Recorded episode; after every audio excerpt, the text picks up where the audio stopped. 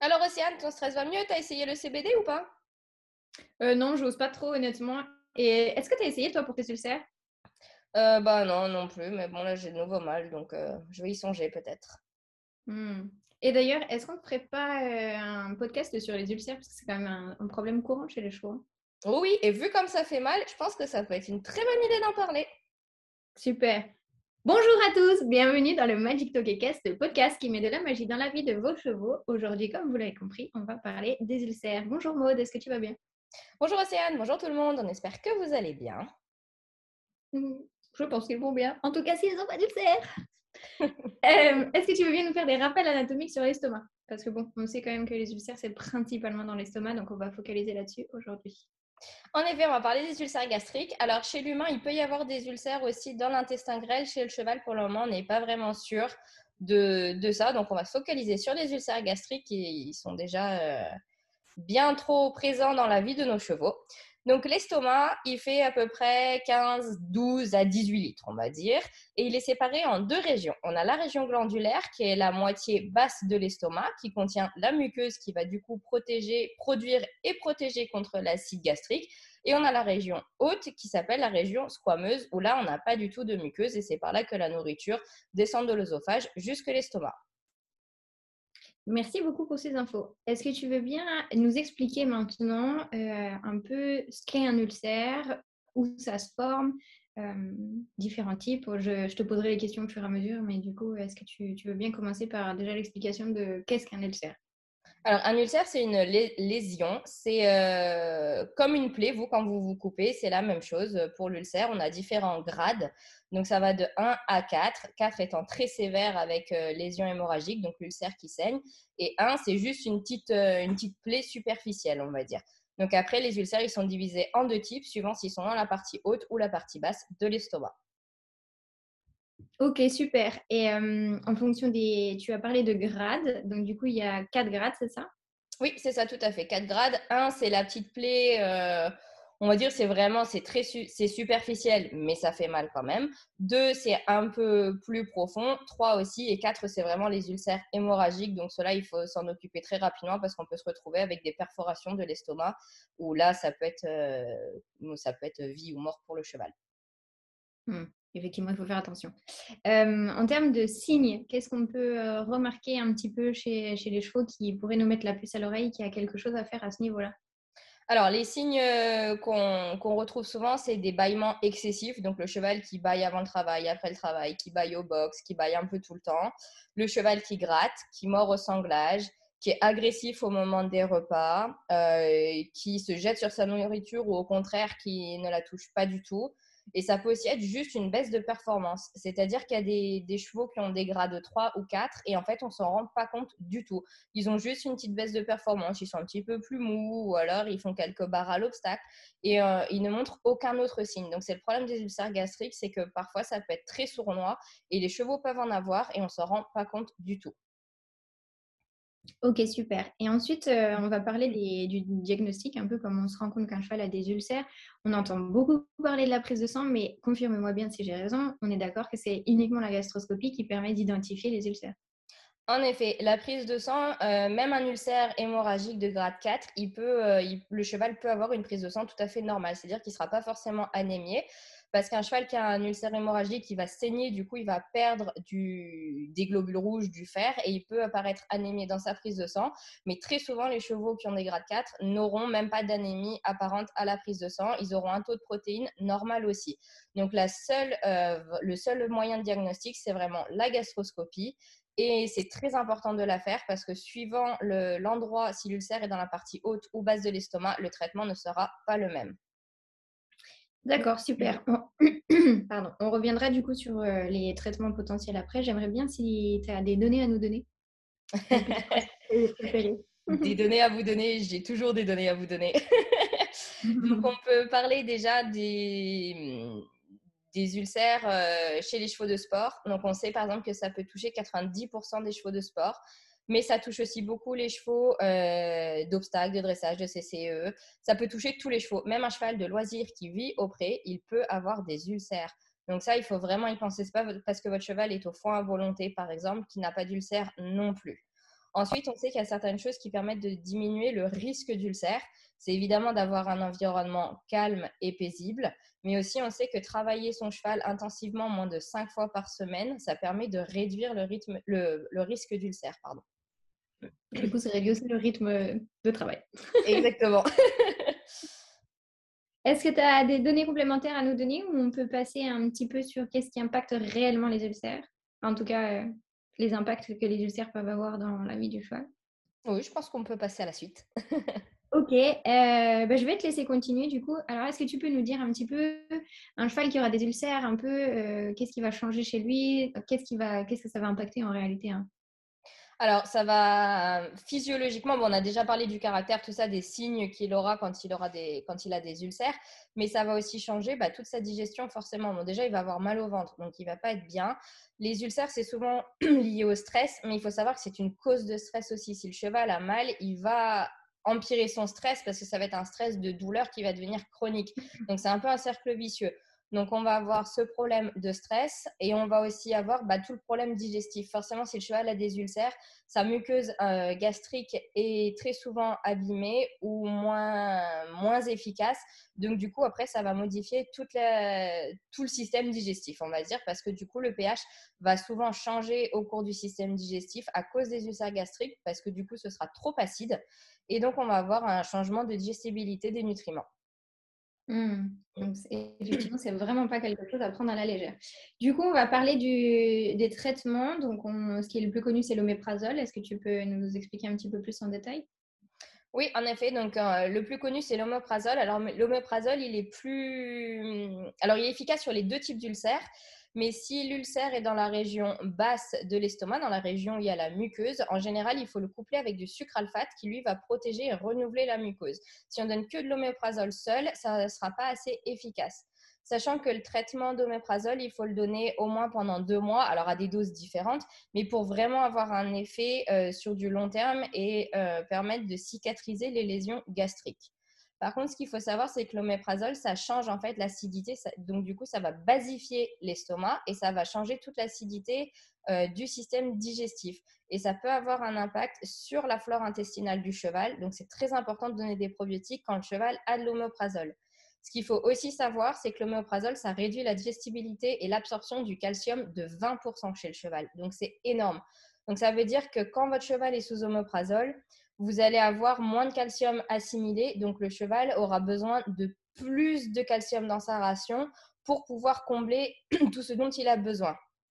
Sachant que le calcium, c'est très important pour réguler l'acidité gastrique. Donc, en fait, c'est un peu contre, controversé. On donne de l'homoprazole, mais en même temps, bah, du coup, ça diminue le calcium euh, dans, le, cheval. Donc, le cheval peut plus lui-même se défendre contre les ulcères. Donc, c'est hyper important de donner plus de calcium aussi pour que le cheval puisse l'utiliser aussi bien dans les transmissions euh, neuromusculaires que pour les articulations, les os, etc. Pour la peau aussi, euh, le calcium, ça a de nombreuses fonctions. Donc, ça, c'est quelque chose qu'il faut savoir. Et malheureusement, les vétérinaires ne préconisent jamais d'augmenter le calcium ni, euh, de, ni de donner des probiotiques en même temps qu'une cure d'oméprazole. Et ça, c'est vraiment dommage. Ça, c'est vrai. Euh, on va parler des choses qu'on entend un petit peu régulièrement pour aider les ulcères, notamment le riz. Alors, je ne sais pas si tu en as déjà entendu parler, mais c'est conseillé. Si, si, il y a plusieurs clients qui m'en ont déjà parlé, donner du riz pour les ulcères. Et moi, je dis pourquoi? Le riz, c'est plein d'amidon. Alors oui, quand on le cuit, parce qu'évidemment, les céréales, on a parlé beaucoup du stress, mais les céréales, l'amidon, c'est aussi une des causes principales d'ulcères, des repas trop riches en amidon, des repas trop gros euh, et pas assez de foin surtout. C'est vraiment une des causes principales des ulcères gastriques. Donc, euh, le qui n'est pas suffisamment à manger aussi. Exactement. Et donc, du coup, donner du riz, je ne comprends pas pourquoi. Parce que même si on le fait cuire, ça va euh, enlever un petit peu d'amidon, mais pas tout. Alors, le riz, certes, c'est visqueux. Donc, est-ce que ça va former une petite couche protectrice euh, au fond de l'estomac et que le cheval va se sentir soulagé sur le moment? Mais en fin de compte, on amène aussi de l'amidon. Donc, du coup, est-ce qu'on n'est pas en train de détruire l'estomac et la flore intestinale? Moi, je ne comprends pas. J'ai cherché des études désespérément dessus. Il n'y en a bien sûr aucune. Et on a beaucoup d'autres euh, compléments naturels qui peuvent aider euh, justement la muqueuse, les ulcères, etc. Donc, s'il vous plaît, ne donnez pas de riz à vos chevaux. Les chevaux, on essaye de lutter contre les céréales tout le temps. On essaie de diminuer les céréales dans leur ration. Donc, pourquoi leur apporter du riz qui est plein d'amidon en fait? Surtout qu'au niveau de l'amidon, euh, il y a quand même déjà pas mal d'amidon dans les aliments industriels des chevaux, donc on évite à aller vers l'excès.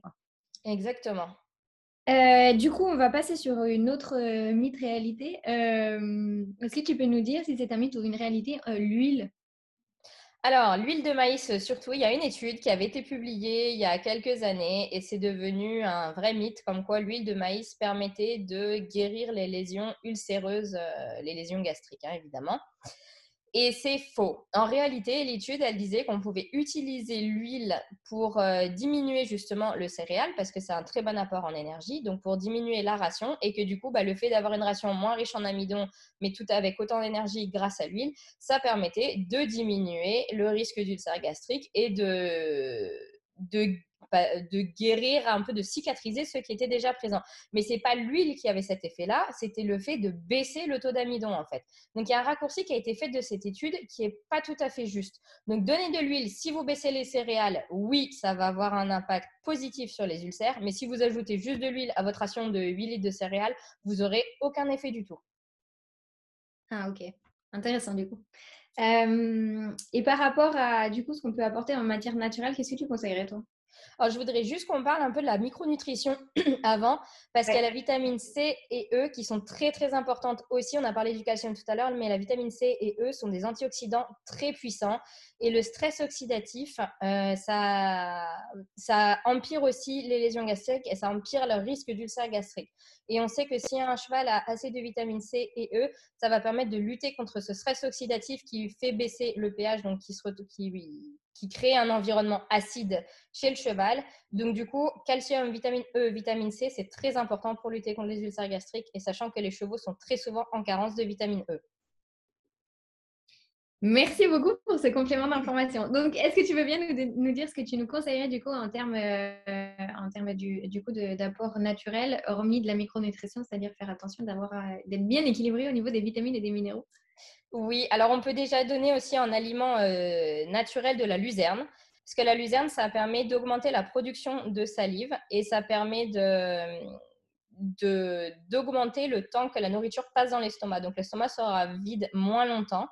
Euh, en plus, la luzerne, c'est très riche en calcium. Et comme on vient de le dire, le calcium, ça permet de lutter contre l'acidité gastrique. Donc, la luzerne, c'est vraiment top. alors, si vous en donnez à votre cheval, euh, c'est comme n'importe quel aliment. Euh, ne lui donnez pas d'un coup 3 kg de luzerne par jour parce que c'est aussi très riche en protéines. Donc, le système digestif ne va pas être prêt à digérer ça correctement. Donc, on donne petit à petit. Après, il y a plein de compléments qui existent. On sait qu'il y a la pectine, l'aloe vera, la guimauve, euh, le lithotam, l'argile. Tout ça, on vous en parle dans le podcast Accompagner votre cheval au naturel qu'on vous conseille d'écouter parce qu'on vous dit exactement le vrai du faux, ce qu'il faut donner, quand faut donner, ce qui a été prouvé, etc. Si vous voulez vraiment aider votre cheval et surtout faire des économies avec des produits qui fonctionnent, on vous conseille fortement d'écouter ce podcast.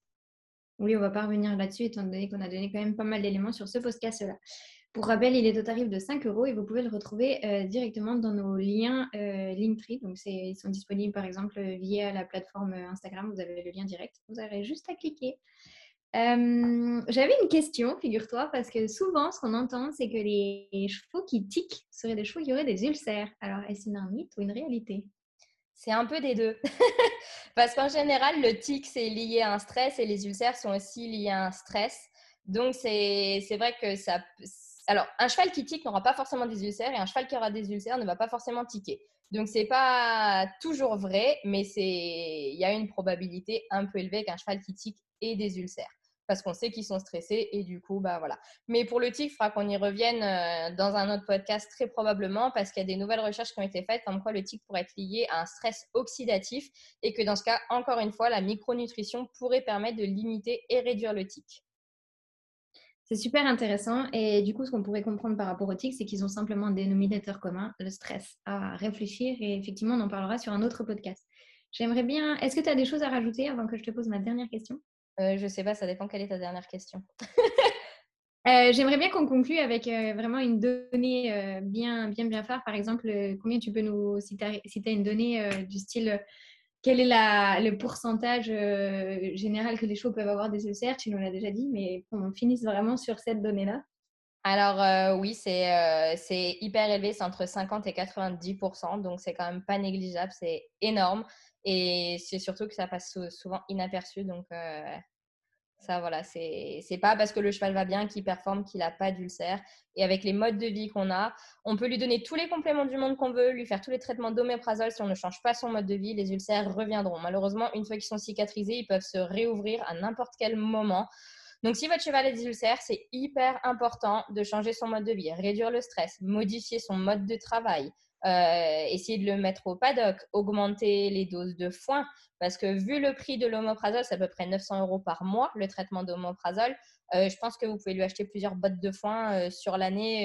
ça vous coûtera moins cher que d'avoir un cheval souffrant, qui n'est pas performant et bah, qui a très très mal au ventre et à qui vous devez donner de l'omoprazole. Exactement. Bon, est-ce que tu as des choses à rajouter maintenant? Oui, il y a une petite donnée que je ne vous ai pas donnée tout à l'heure. Euh, ah, alors, donne-nous ta donnée. J'ai gardé pour la fin parce que c'est assez impressionnant.